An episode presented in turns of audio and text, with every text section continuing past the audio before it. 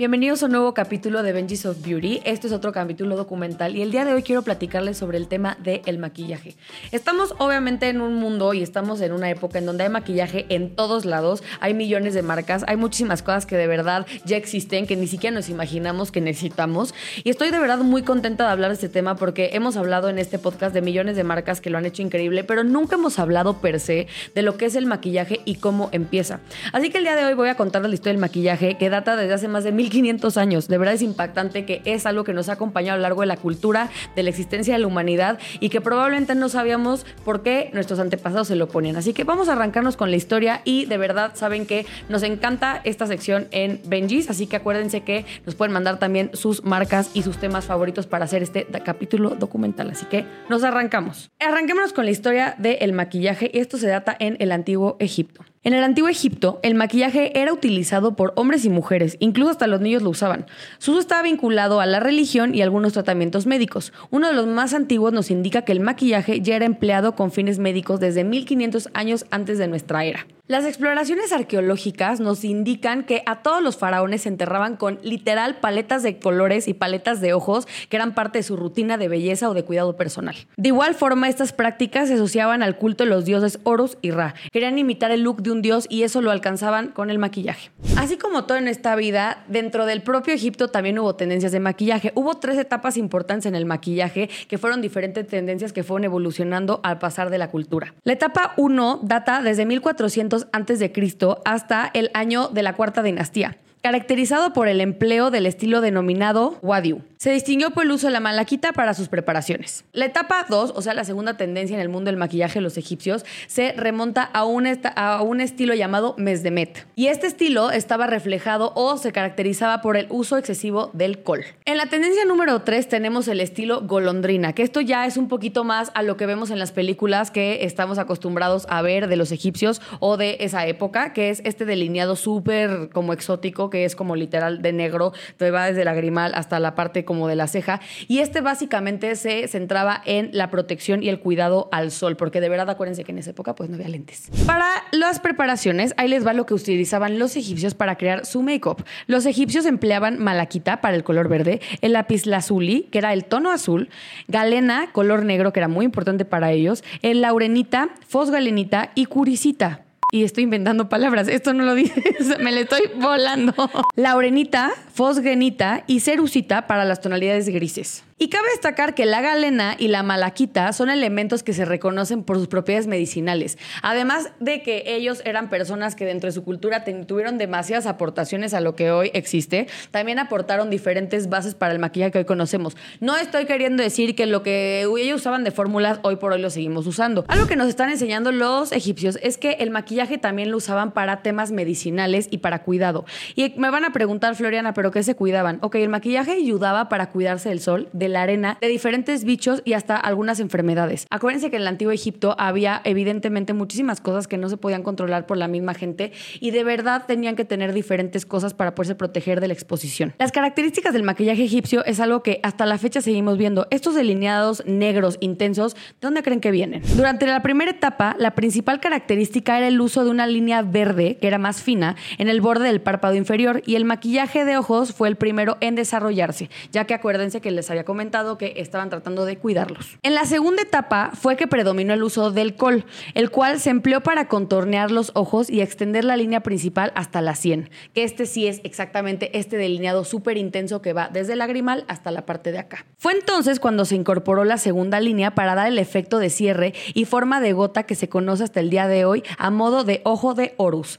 Así que nada de cat eye, nada de foxy eye. Acuérdense que el popular, el principal y el único fue el ojo de Horus. Y a lo largo de la tercera etapa, el estilo de la golondrina consistió en el delineado de un trazo fino que rodeaba completamente el ojo y se prolongaba hasta la sien.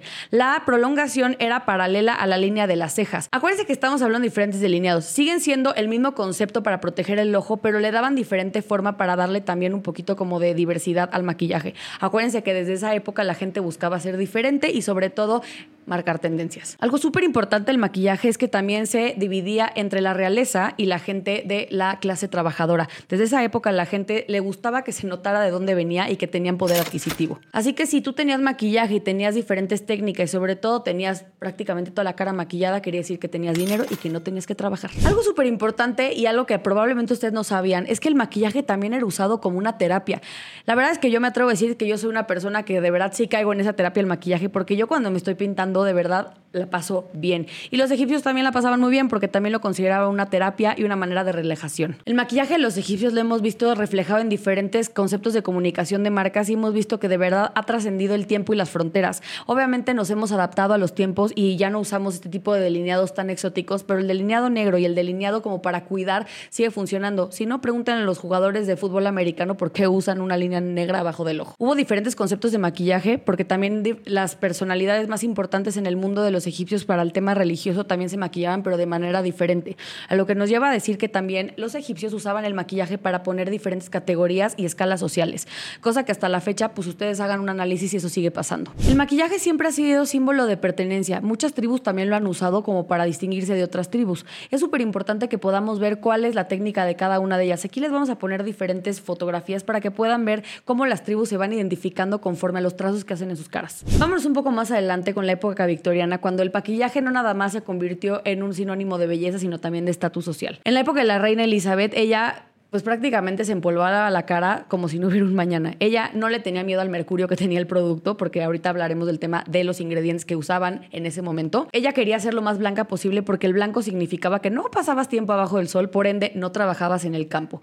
Así que el maquillaje se volvió este como te definía de dónde venías, te definía quién eras, decía si tenías dinero o no, porque pues si tenías dinero no tenías que salir a arar la tierra y si tenías el, tono de la piel un poco más oscuro es que probablemente te habías asoleado.